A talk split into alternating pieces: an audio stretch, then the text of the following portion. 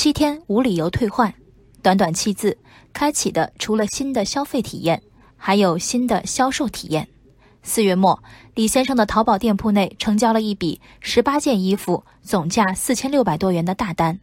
高兴没几天，五一假期后，买家黄女士就以不喜欢为由发起退货。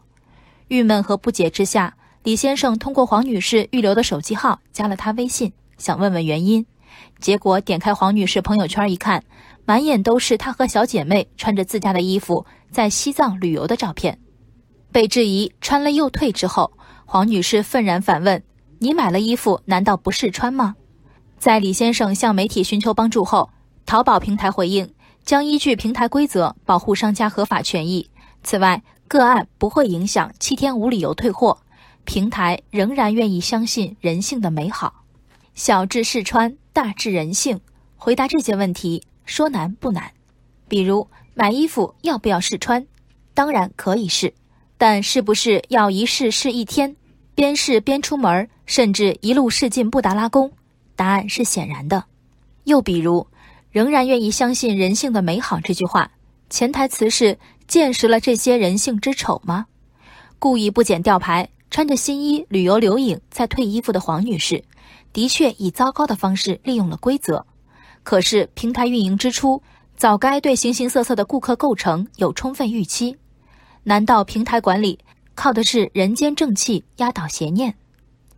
陌生人之间的信任一点一滴构成今日网购生态。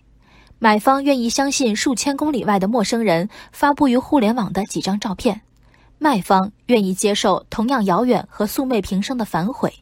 这一切。都有赖过去十多年里大多数人的正直、诚实，或者如平台所说，人性的美好。